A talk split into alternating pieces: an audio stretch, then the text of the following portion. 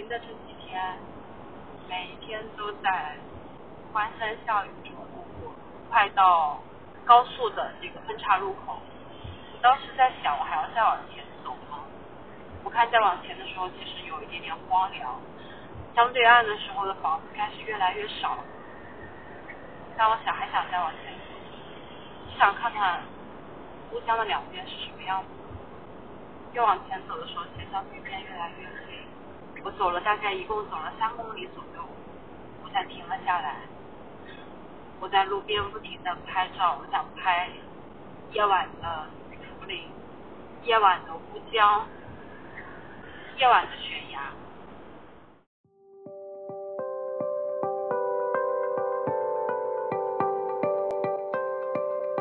嗨，大家好，欢迎收听生活湿地，我是主播铁铮。花果熬煮，自然美味。本期节目是由生活湿地和新草本气泡果汁品牌好望水共同发起的声音计划，探索一个人生活的更多美好可能。那之所以选择这样的一个主题，是因为我们发现现在越来越多生活在城市当中的年轻人。一个人的生活状态已经成为大多数人的一个常态。我们希望通过这期节目的录制呢，可以激励更多可能此时此刻正在一个人生活或者旅行的你，可以乐观积极的去探索你的生活边界，享受这段人生当中可能会比较特别的时光。那么，如果今天的晚饭你也一个人吃的话，不如开瓶望山楂吧，让清爽的口感来治愈你一天的疲惫。望山楂，好喝无负担，陪你每一餐。那么各位听友也可以在本期的 show notes 里找到好望水的社群二维码，可以通过微信添加或扫码加入好望水的社群。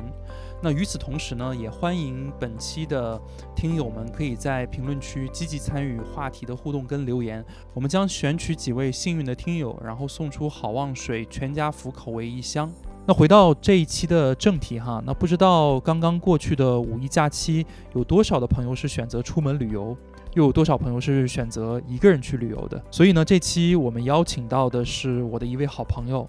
他差不多在三年前选择放弃了家乡的一个安稳生活，一个人去到上海，从零开始。那在不久之前呢，他也刚刚完成了人生当中，呃，非常特别的一次旅行啊，就是独自旅行。所以呢，本期呢，我们会围绕着一个人的旅行作为主题，跟我们本期的嘉宾微微进行对谈。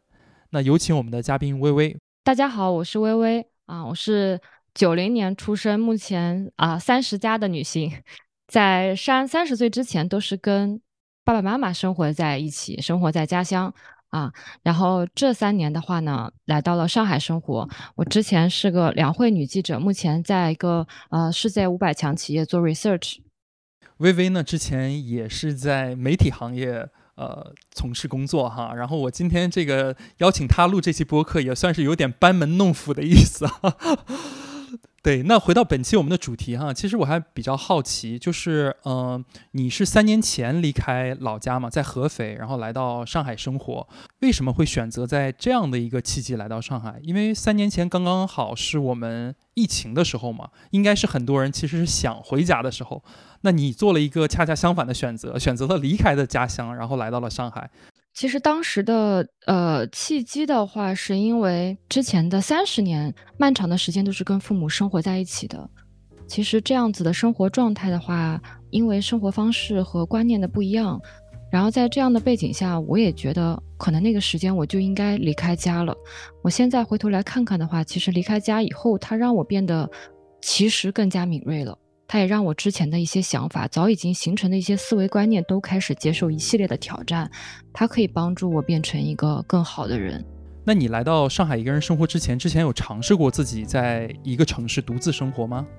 啊，其实只有我上本科这个四年，当时在武汉的时候，也不算是独立生活啊，其实是在校园之中。就是毕业之后的话，我就回到家乡了。其实我是在三十岁之前是从来没有过这个和家人脱离过的这种生活上的一个经历的。那自己一个人出来上海生活的话，会遇到什么样的一些困难吗？我觉得可能最重要的话是离开熟悉的这个环境之后，在某一些呃其实其实是一些因为遇到了不一样的人之后，其实想法和思维观念，就是前面刚才聊到的接触到的这种挑战，其实对我来说是一个感性和知识上的一个脱胎换骨的成长阶段，啊，是一个非常完全不一样的一种体验。我觉得这个可能是一个非常大的困难，因为我之前因为呃长期跟父母生活在一起，然后父母又是比较传统的人，其实是按照一个标准小孩的方式去成长的。那来到一个新的像上海这种非常多元包容的城市之后，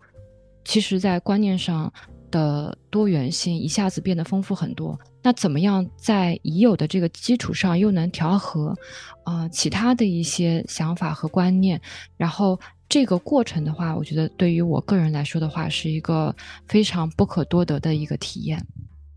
嗯，那怎么样？现在已经在上海待了三年了哈，现在都已经适应上海的生活了吗？我觉得已经非常适应了。我觉得开始，嗯，离开家，然后离开熟悉的日常、熟悉的社交圈，开始花时间跟不一样的人在一起，然后去观察、思考和描述，就是感受其他人。然后我觉得这种会已经给我带来一个非常丰厚的一个回报，嗯。对，因为我们这期的节目是关于一个人嘛，那这期我们其实主要会围绕着呃一个人的旅行来去聊。那其实你在上海的这几年，刚才你也提到了，你一直是一个人生活。那其实我还蛮呃好奇，就是为什么一个人已经在上海生活了三年了，看似其实已经适应了很多的呃这个文化呀，或者是一些生活方式的变化了之后，然后又选择了一个人去旅行，能不能跟我们这个听友们去大概讲一讲，就是这次的。独自的一个旅行是发生在什么样的一个契机之下的？嗯，其实契机呃，当时主要是两个原因。第一个的话是，呃，何伟的这本《江城》一直是我非常喜欢的一本书，嗯，我在上大学的时候就去看过它，然后这两年因为疫情的话，然后开始思考在国内有什么样的地方可以去。其实对于福林的向往已经非常久了，就好像有一个远远的声音，其实福林一直在给我传递一个声音，一直在召唤我过去啊，我觉得这个是很重要的一个原因。第二个的话是，因为有一次跟一个朋友聊天。然后呢，我的那个好朋友的话，她也是一个非常温柔的女孩子。然后她跟我说到，说她是如何呃去克服自己的这个呃，其实一些啊胆怯啊恐惧，其实就是因为啊她呃一个人大概用了呃一个月的时间啊，独自的话在东京去旅行和生活。她说这样子的一个过程给她带来了非常大的变化。呃，基于我朋友的鼓励，以及我觉得福林对我的召唤，所以我在今年的时候，然后做了这样子的一个选择，就是一个人去到福林。嗯，那你刚才有讲到，你是因为一本书嘛？这可能是一个最底层的一个契机哈。能不能跟我们呃各位的听友大概讲一讲，就是这本书主要是讲的是什么样的一个内容啊？然后包括可能你看完这本书，然后你已经去到了福林，那福林又是怎么样的一个城市？呃，因为那个我从涪陵回来之后，跟朋友聊到说我去这里，大家都说我是不是去买榨菜了？哦，对，涪陵榨菜，对，就是说我这个一定要给大家带一些榨菜回来。嗯，就是福林给大家的普遍的印象都是榨菜之都，对。然后，呃，但是它经由何伟的这个笔下之后，它它在我心中变成了一个特定历史和。地理维度下的一个很典型的中国小城的一个社会生活画卷。嗯，我其实是一直对于中国的这种小城的话是有很特殊的、很喜欢的这种情感的，就是对于那种窄窄的街道，然后很浓厚的烟火气，然后遍布的这种小摊贩，甚至有点嘈杂的市场那种老旧的呃街道和城市面貌。嗯，我觉得在那里总是能够找到一些和大城市里面不太一样的这种微妙的情感连接吧，就好像回到了自己的小的时候啊，所以这种小城本身也对我很有吸引力。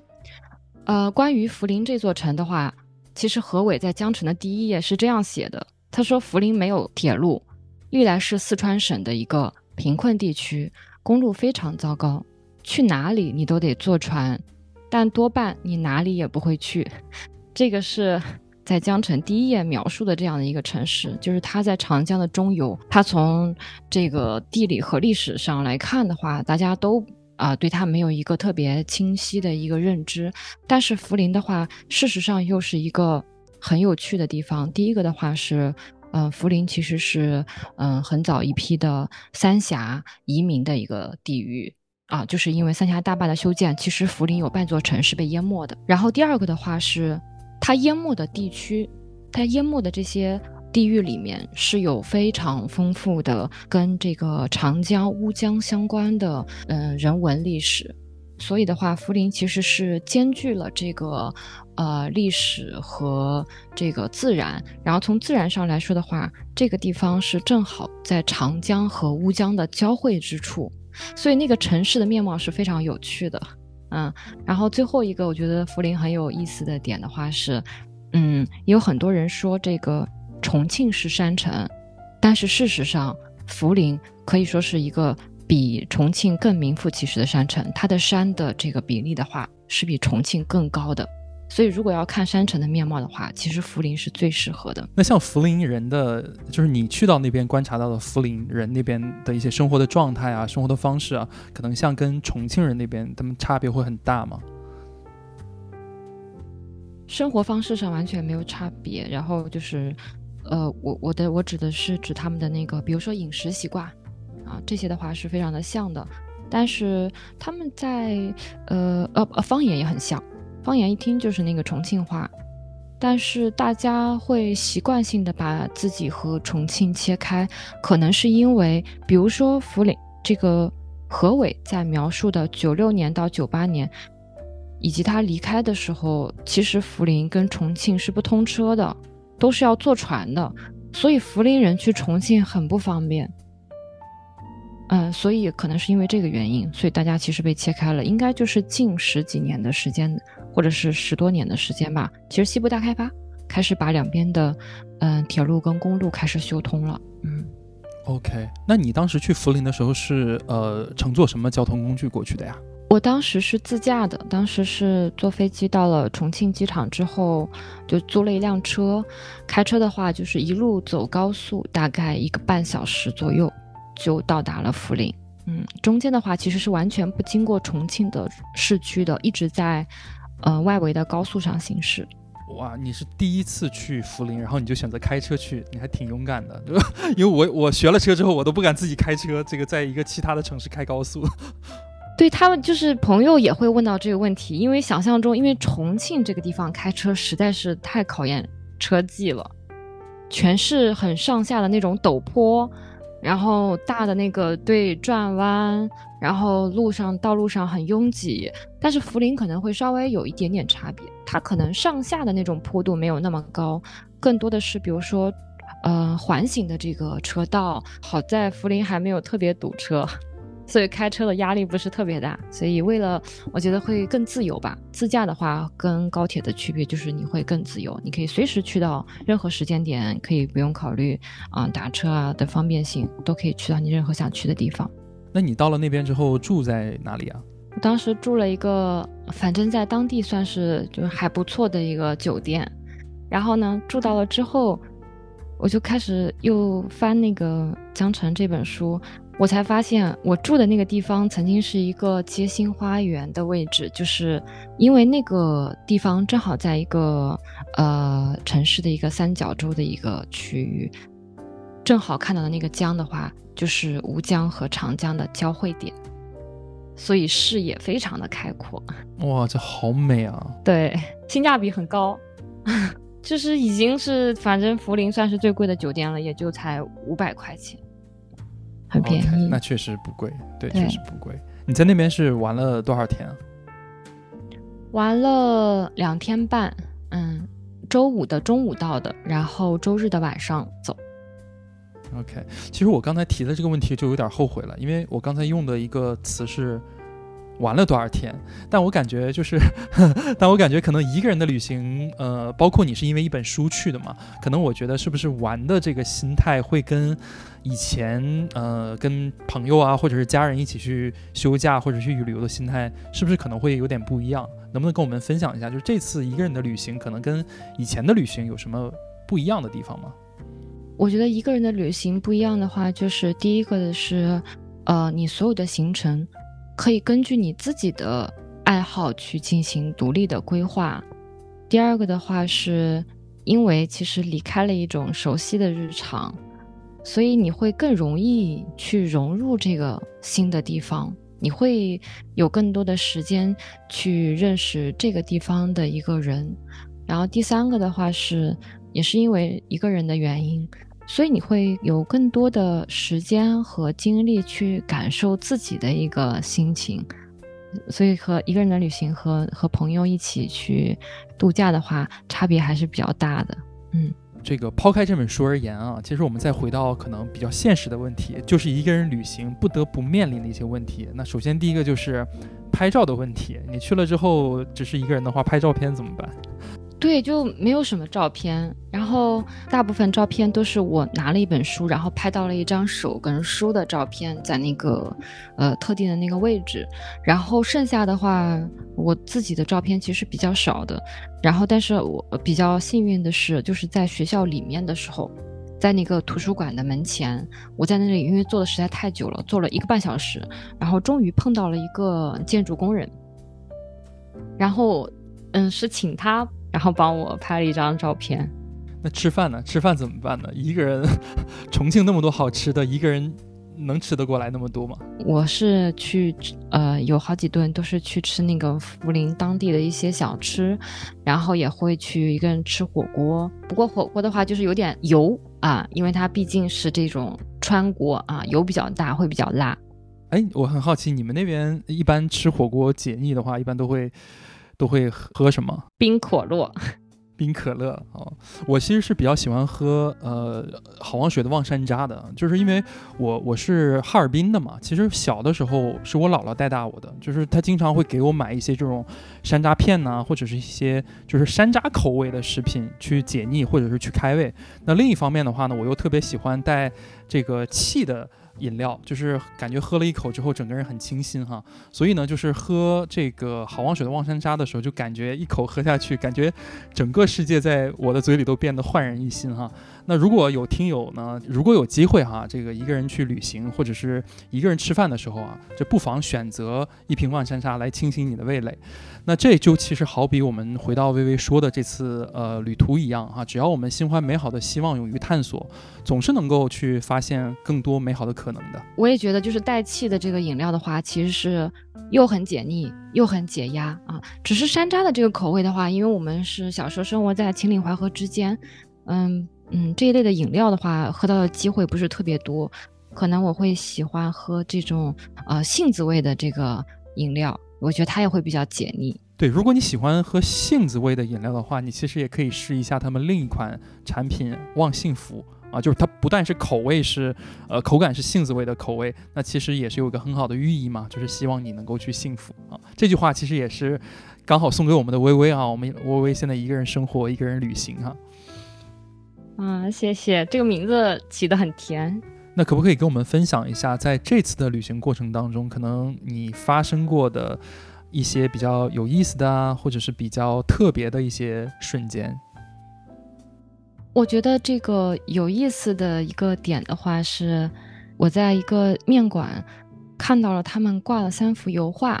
这三幅油画其中有一个画的是一个老的石板街。那个地方是我在书里面读到过很多次，我一直想去找，但是找不到。然后也问了很多当地的，比如说我会在街心花园看到爷爷奶奶，在这个酒店办 check in 的时候会问前台的小姐姐，但是没有人知道这在哪里。但我在那幅画上看到了，然后因为这幅画的话，我就去问呃面馆的做面的这个大姐，这个画是不是涪陵？它在哪里？后来才就是因为这个原因的话。原来这个画是这个面馆的这个老板是一个画家，他曾经去采风的时候找到过这个石板路，啊，也是因为这个有趣的经历，然后面馆的老板，然后他把这个位置定位发给我，我才找到了这个石板街。我觉得这个是一个非常不一样的体验，因为如果假设我在一个熟悉的环境里面，包括在上海的话，我可能看到一个画，我也不会去主动跟想到跟身边的人去交流，啊，去打开自己。嗯，我觉得这个可能还是比较特别的。我这么听下来，好像涪陵应该不算是一个大众的旅游景点吧？因为就像你说的，如果你要找一个地方是要通过在一个面馆的一幅画上才能找到的话，这应该其实对于很多游客是很不友好的吧？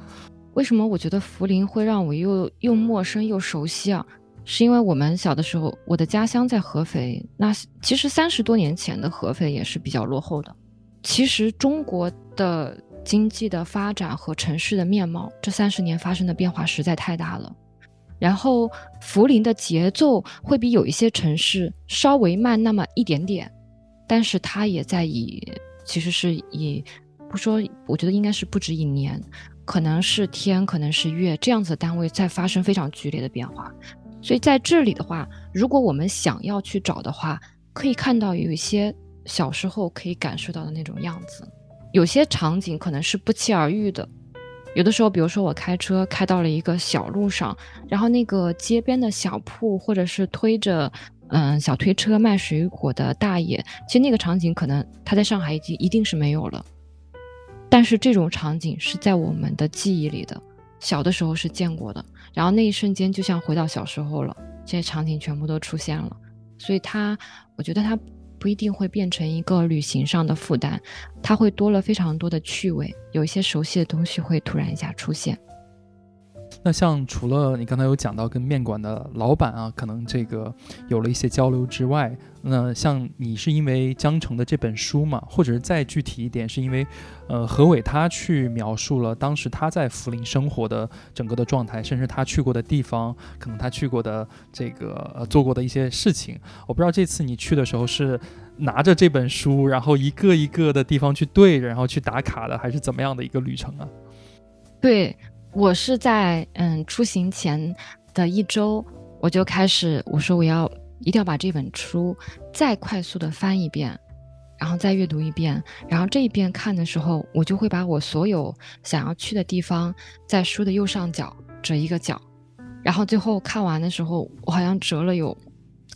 十多个角，所以到了呃这个涪陵之后，我就开始把这个书重新翻开，一个一个地点在地图上去找。有很多地方其实现在已经没有了，因为城市发生了太大的变化了，所以确实是要根据他描述的一些模糊的信息去寻找它。然后我是嗯，就是把一直因为背一个双肩包，一直把这个书背在背包里。然后每找到一个地方的时候，我就要把那个书拿出来，就是会确实会拍像也像游客打卡一样，嗯，会拿着那个书，然后在那个呃。这个很特别的这个地方，然后拍一张这个书本的照片，嗯，还是找到了挺多地方的。嗯，能不能跟我们这个大概描述一些你觉得去到了之后比较有意思的一些地方，或者是你读书的时候可能是一种心境嘛？因为书更多的是读文字，可能更多的是激发你对于这个地方的想象力。但是当你去了之后，实际看到这个地方的时候，我不知道你是什么样的一种心情的变化。嗯，我综合起来最后的那个感受，我等我从涪陵回来的时候，我一回想，我说这几天我几乎每一天都是可以说每一秒钟都是在笑的，就实在太开心了。然后我觉得可以，嗯，印象深刻的其实是可以记录的点蛮多的。我印象最深刻的话可能有三个，第一个的话是何为每天去跑步的那个插旗山，就在他学校的旁边。然后，嗯，我是在那个周六的一早，我当时是想去看日出，所以我四点钟就起来了，然后摸黑开车到那个嗯山脚下，然后想要去沿着它的那个路线跑一圈。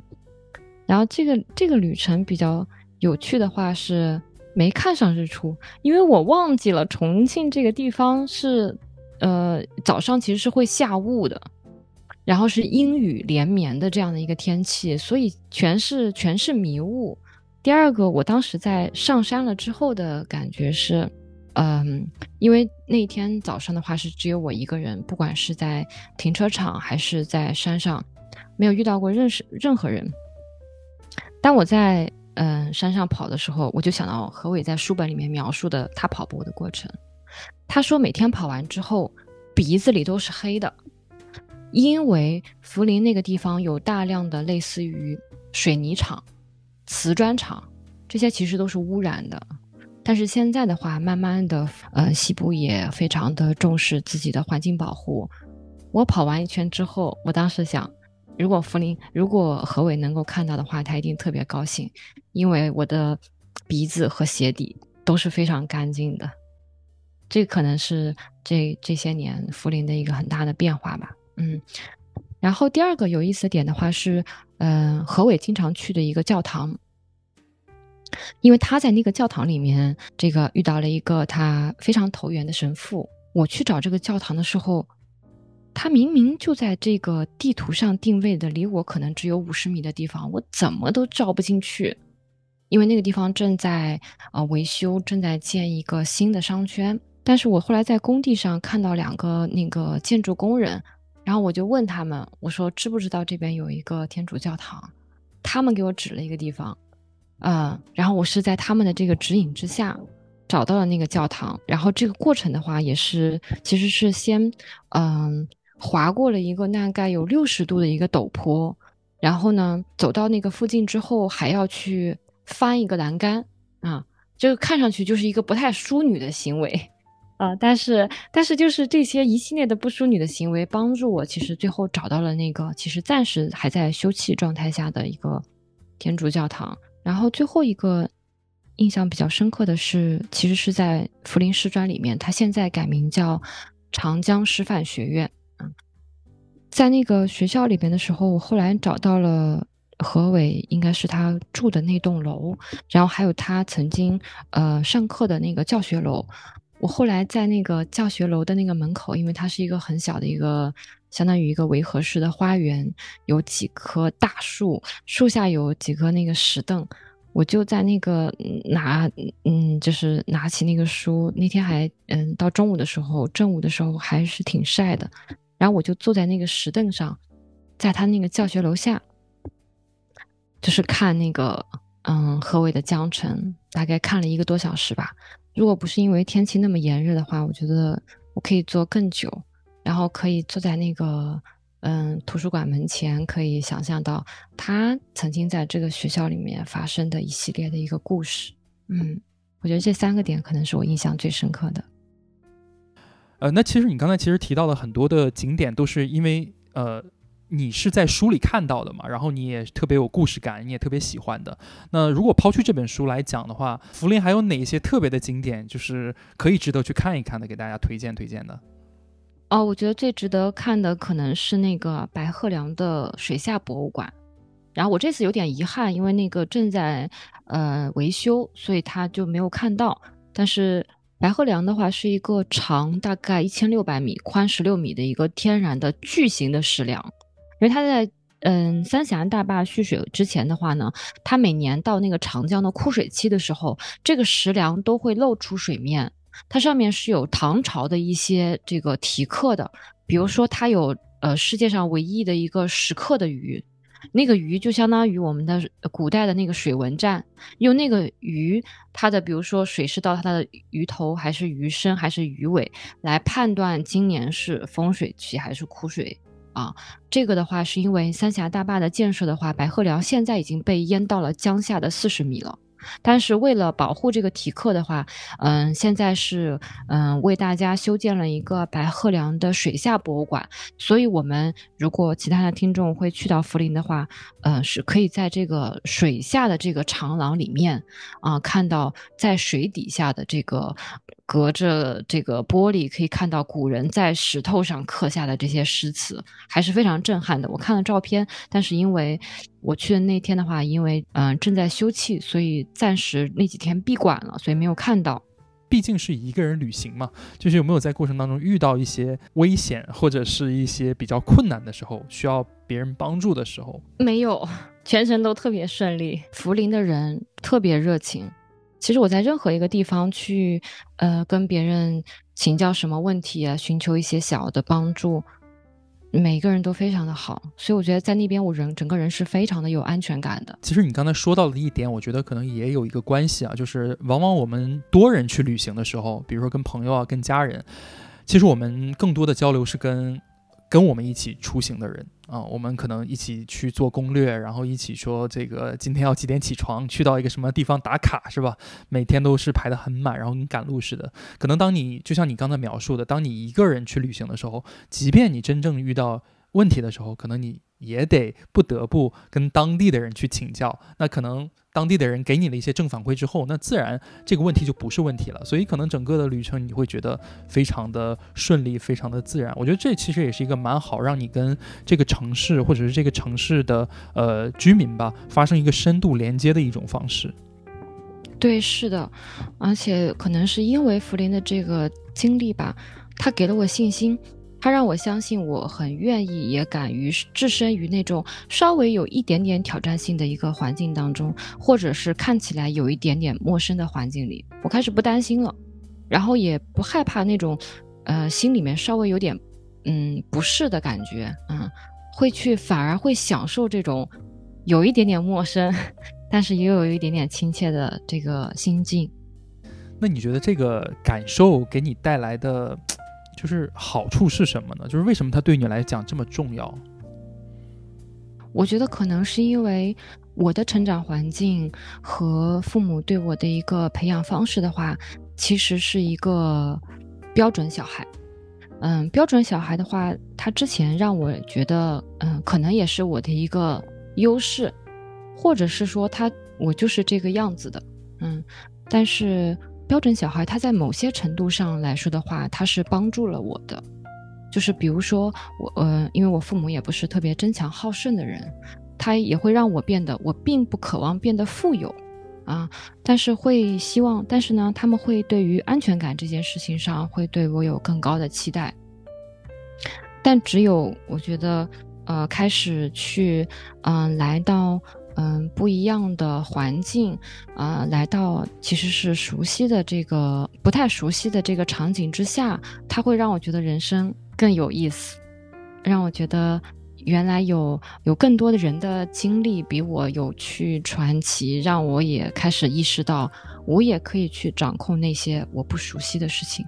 其实你刚才不论是从你的心态变化上来讲也好，或者是你刚才其实描述了很多涪陵，呃不同的地方的一些具体的画面，甚至是你当时做了什么，翻了翻到了哪页的书，你都记得很清楚哈。就是你把所有的呃细节跟所有的这种瞬间吧，其实都刻画的淋漓尽致啊。啊，我我觉得这个是不是也算是一个人旅行的另一个好处哈？就是你会更把你的注意力去呃花在你这一趟的旅行上，所有的人事物上。那除了这个以外的话，我不知道就是你有没有通过一些什么样呃特别的一些方式，就是记录下你整个的这次旅行呢？我当时的方式的话，是因为有太多的情感和情绪了，我就在开车的过程当中用。手机，然后去录了一段我这个语无伦次的这个想法，然后和我在涪陵的一些片段化的一些体验，因为我很担心我离开他的时候我就会忘记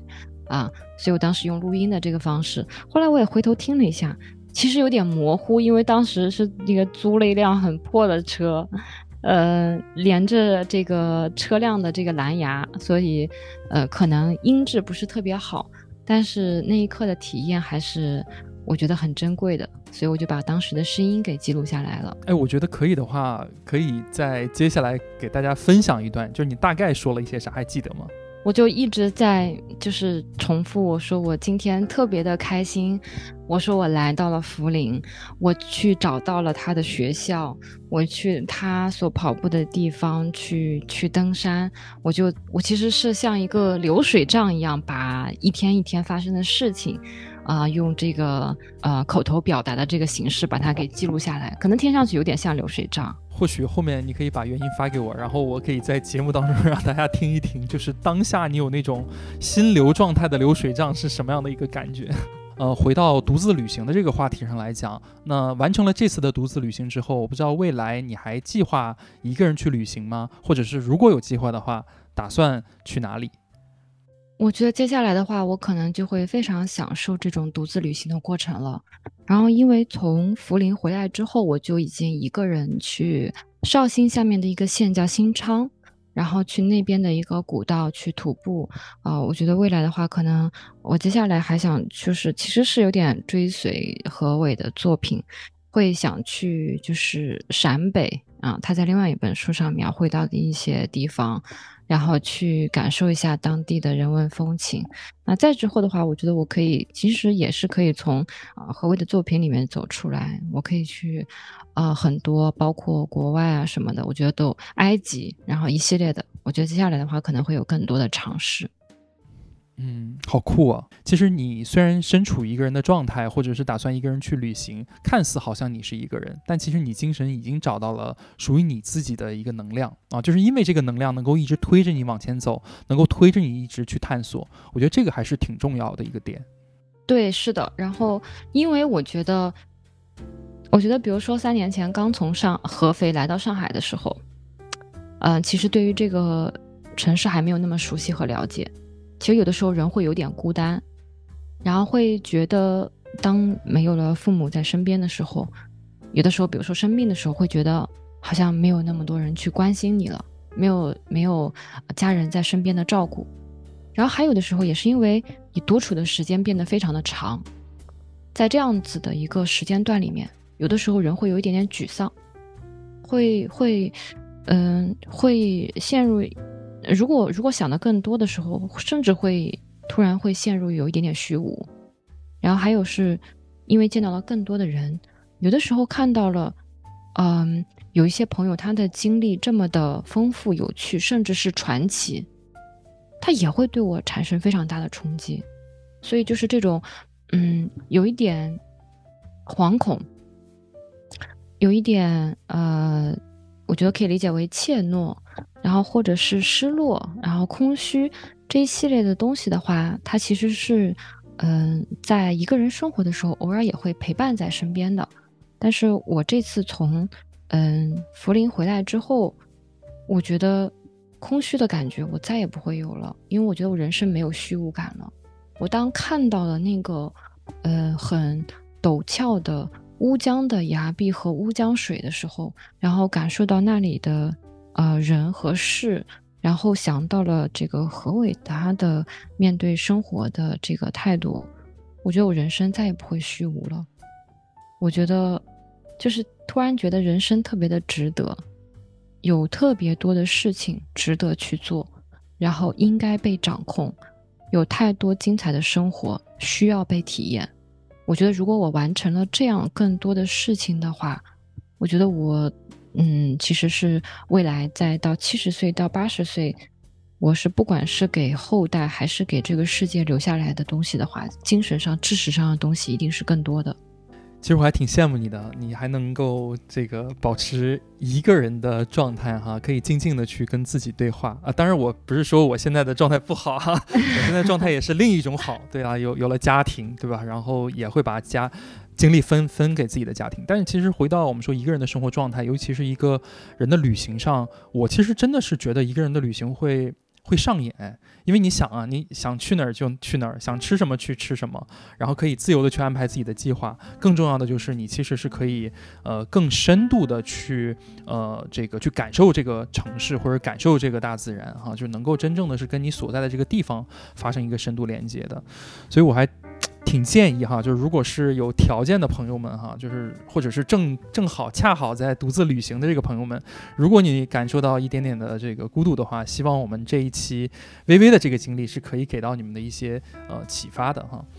那最后的话，我在想说，微微是不是可以给我们呃听友们一些独自旅行的一些建议？因为虽然说独自旅行有很多的好处哈，就是呃可以这个刚才我们已经说过了，我就不再啰嗦了。但它也也一定会需要做一些提前的准备，包括尤其是对于女生来讲啊，这个如果是一个人独自旅行的话，可能也要去应对一些呃突发的状况，或者是遇到一些这种可能可能会有的一些危险时刻。那我不知道微微有什么样的一些建议给到我们的听友们吗？我觉得最重要的一点，可能还是想要，呃，鼓励正在收听节目的朋友，要离开家，啊，离开家门，离开熟悉的日常，离开熟悉的社交圈，一定要有走出去的这个动作，去花时间跟不一样的人在一起，去观察其他人和其他人相处。我觉得这一点可能是最重要的。然后第二个的话就是，呃，如果我们已经在计划这样子的旅行体验的话，我觉得可能独自旅行的建议的话，第一个的话是，其实所有的旅行还是应该被规划的。你旅行的目的是什么？比如说我福陵旅行的呃意义是为了寻找何伟，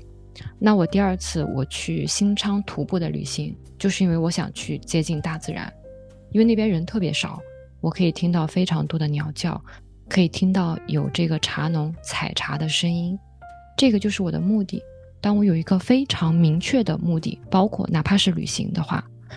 这样子的一个过程，他的人的体验是完全不同的。然后每个人的因为需求不同，所以我觉得所有独自旅行之前，可能都是要有计划的。我到底是为了实现什么？最后一个的话，可能还是就是。旅行的过程当中，一定千万要注意安全，尤其是女生的话，在这个安全上一定要特别的注意啊。然后最后的话是，其实是在身体的承受极限上，千万不要逞能啊。所有的旅行都是以开心为主，挺实在的建议啊。其实你刚才说到第一个规划的时候，我这脑袋就一大，因为我以前所有的旅行都是我朋友或者是我老婆帮忙规划的，我是一个非常。即兴的人，就是我出门是从来没有什么规划的，所以其实我之前也尝试过想去，呃，尝试想去一个人去旅行，其实都是。以失败而告终了。不过我这边其实可以补充一点哈，可能也会给很多广大的听友们的一些这种实用的建议哈。其实我觉得一个人旅行跟就是呃很多人一起旅行还有一个不一样的点，就是可能往往一个人旅行如果只是说我们打卡式的一些旅行的话，可能不一定能够获得很深度的心理上的平静，或者是获得一些很深深入的一些意义感哈。那可能对于有些人来讲，他可能是需要寻找到一些更特别的，比如说像微微，他可能去寻找的是书里对于他来讲特别的一些地方或者特别的一些故事。如果人想要，其实想要收获更多的话，去必须要从自己熟悉的环境里面走出来的。我最近在看一个那个哲学的书啊，就是聊到你刚才说你的旅行，比如说你计划去一个什么之前，比如说是我们是跟着朋友啊家人一起去的，因为我们俩其实本质上是有点像的，我也是这样的。但我现在看那本哲学的书，我就会发现我身上的一个问题。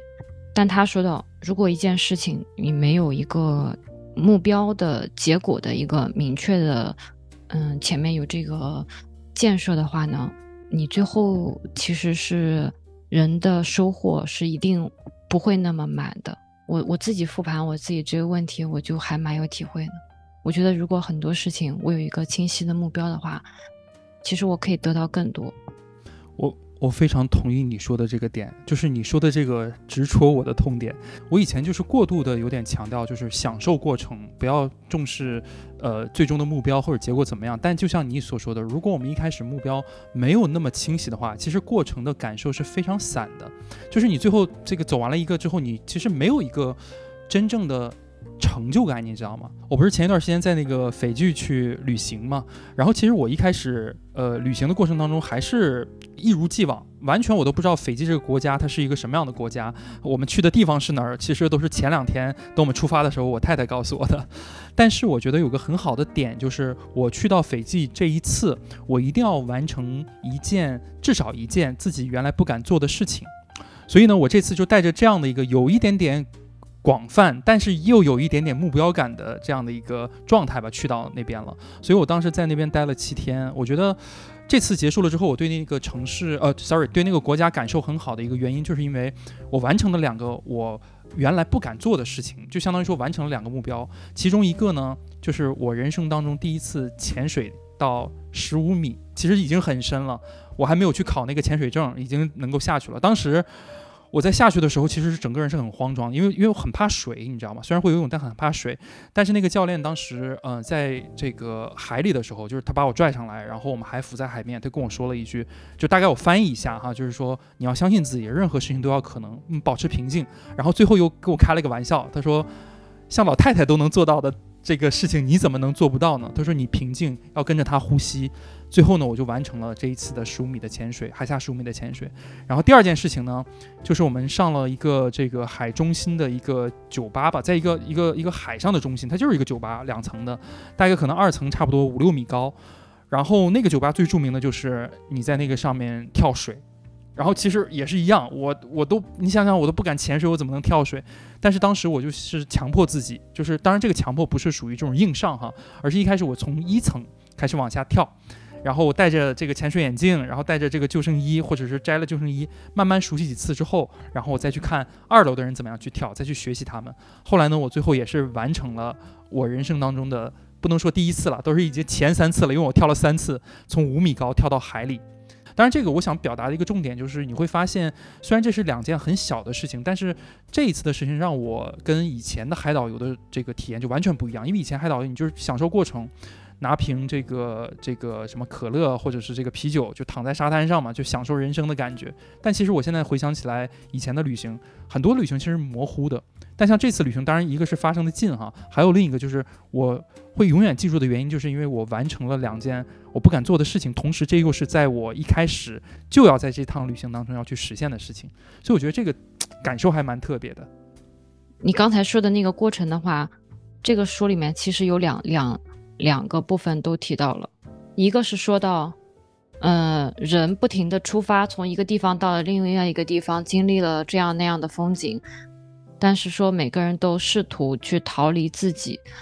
可是最终很有可能会发现无法逃离，因为最乏味的伙伴像狗尾巴一样伴随着自己，因为困境来源于自己的自身，而不是周围的环境。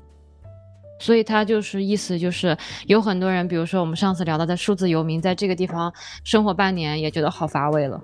再换一个地方，其实是因为视觉上的刺激，然后会觉得好像换了一个生活环境，其实逃避不了这种无聊的，因为它它其实本质上是一种，其实是一种消遣，所以他没有办法去长期忍和忍受任何事情。我觉得这个可能，哎呀，反正我我这个时候还是体会蛮大的。然后刚才说到那个，我在复盘我自己的时候，就是因为这个书上写到，就说开展活动要有明确的目标，这样才能有所收获。因为勤奋不会让人觉得疲惫，虚假的表象才会让人发疯。是的，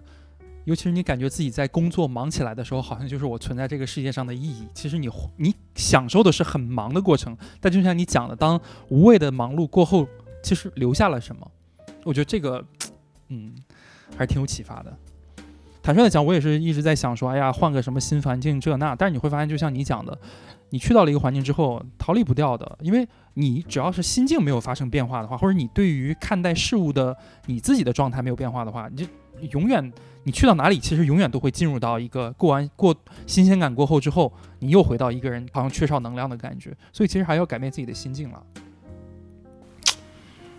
所以我这次从涪陵回来的时候。我当时会觉得，对我最重要的意义的话是，我必须要总结出来，我为什么在涪陵特别快乐，因为涪陵不会一直陪伴我的，我也不可能能够，比如说未来十年、二十年，永远都能够从这个地方能够汲取能量的，我必须要找到到底是什么点触发我了，这个东西才能够一直陪伴，或者是长期的给我一个能量的注入。我觉得这个可能对我来说比较重要。我现在没有想的，都还没有想的特别的清楚。我觉得可能他还是需要更多的体验，然后让我去总结。我目前感觉，就上次跟你聊的，就是帮助别人这件事情。因为在涪陵的话，其实我是接受别人的帮助。我觉得，因为接受别人的帮助，然后我我自己知道我是很去很愿意，其实是去。帮助他人，我觉得这个有可能会是对于我来说非常非常重要的，能够让我保持活力的一个源泉。就可能还要总结吧。就最重要的是这件事情。所以我们又回到了人生的一个哲学，最终的这个思上，就是人存在的本质就是要为这个社会创造价值。呃，那如果是呃此刻在听节目的朋友，你也想去寻找一些比较有意义的体验的话呢，其实现在目前来讲，在不论是国内也好，国外也好，其实是有很多的不同的平台是能够供大家去寻找到一些不一样的呃旅游体验的。比如说，你可以去做一些支教啊、义工啊，甚至是我现在计划，如果签证没有问题的话，会在八月份去到法国去参与到当地的一个呃博物馆的这样的一个建设当中哈。我相信，如果你是一个人的话，这些都是。一个很好的可以与当地发生更深度连接的一种旅行的方式哈。那么最后的话呢，看看微微有没有什么想对我们广大听友要说的一些话，或者是鼓励的一些话。如果嗯，现在正在听节目的你是在一个人生活，或者是计划一个人生活，或者哪怕是计划一次一个人的旅行，都希望大家可以不用去紧张或者是畏惧，因为那些最让人生畏的一些可能性。最后会发现，它都会给人有最丰厚的回报。它会很像我，